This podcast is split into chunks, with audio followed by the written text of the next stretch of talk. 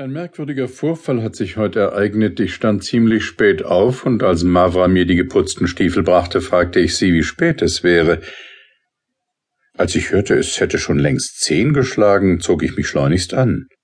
Offen gestanden würde ich am liebsten überhaupt nicht ins Büro gehen, da ich im Voraus weiß, was für eine saure Miene unser Abteilungschef machen wird.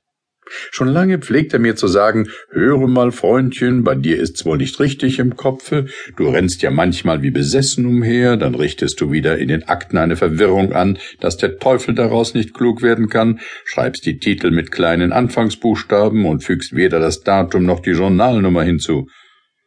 Verdammtes Storchbein. Sicherlich ist er nur neidisch, weil ich im Arbeitszimmer des Direktors sitze und seiner Exzellenz die Federn schneiden darf. Mit einem Wort, ich ginge nicht ins Büro, wenn ich nicht die Hoffnung hätte, den Rendanten zu treffen und diesem Knicker vielleicht einen kleinen Vorschuss herauszupressen. Ein schrecklicher Mensch, der Rendant. Wenn er auch nur einmal die Gage einen Monat vorausgebe, du lieber Gott, eher bricht der jüngste Tag herein. Ihr mögt ihn bitten und bestürmen, und das Messer kann euch schon an der Kehle sitzen. Dieser graue Teufel rührt keinen Finger. Dabei traktiert ihn zu Hause, wie alle Welt weiß, seine eigene Köchin mit Maulschellen. Ich weiß wahrhaftig nicht, was man davon hat, in unserem Amt zu dienen. Nicht ein Spänchen fällt ab. Da steht's doch bei der Gouvernementsverwaltung, beim Kameralhof und beim Zivilgerichtshof ganz anders. Dort drückt sich irgendein unscheinbares Kerlchen ganz in die Ecke und schreibt, und sein Röckchen ist so schäbig und seine Fratze so widerwärtig, dass man sie am liebsten beide anspucken möchte. Aber ihr sollt nur sehen, was für ein prächtiges Landhaus er sich mietet.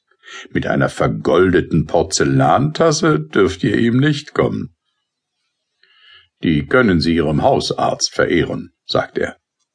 Unter ein paar Füchsen, einem hübschen Wägelchen oder einem Biberpelz zu dreihundert Rubel geht's bei ihm nicht.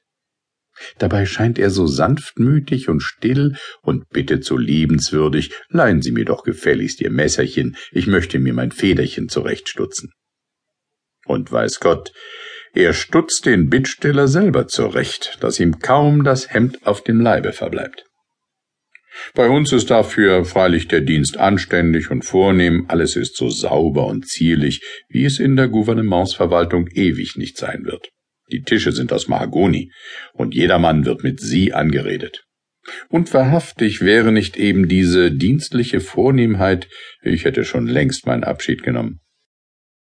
Ich zog meinen alten Mantel an und nahm meinen Regenschirm, da ein leichter Platzregen niederfiel, Niemand war auf den Straßen zu sehen, außer einigen Weibern, die die Röcke über den Kopf gezogen hatten.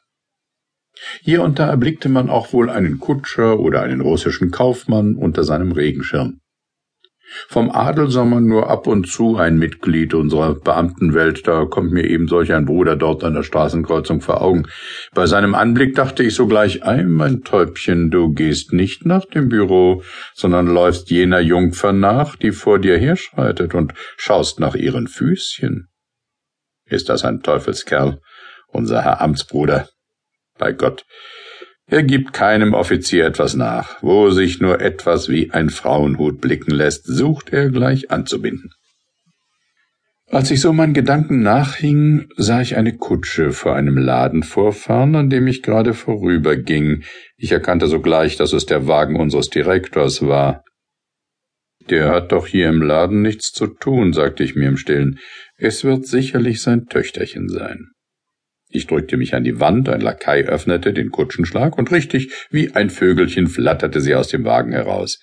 Wie sie trotzig nach rechts und links blickte, wie sie mit den Brauen zuckte und mit den Augen Blitze schoss. Herr des Himmels, ich bin verloren, unrettbar verloren. Aber warum musste sie auch bei so abscheulichem Wetter ausfahren? Und nun bestreite noch einer, dass die Weibsbilder auf alles Lappenzeug ganz versessen sind. Sie hat mich nicht erkannt. Ich hatte mich absichtlich so tief wie möglich in meinen Mantel gehüllt. In diesem schmutzigen, altmodisch geschnittenen Paletot möchte ich von ihr nicht gern gesehen werden.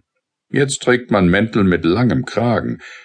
Meine aber hat nur einen kurzen Doppelkragen. Auch ist das Tuch von ziemlich schäbiger Sorte. Ihr Hündchen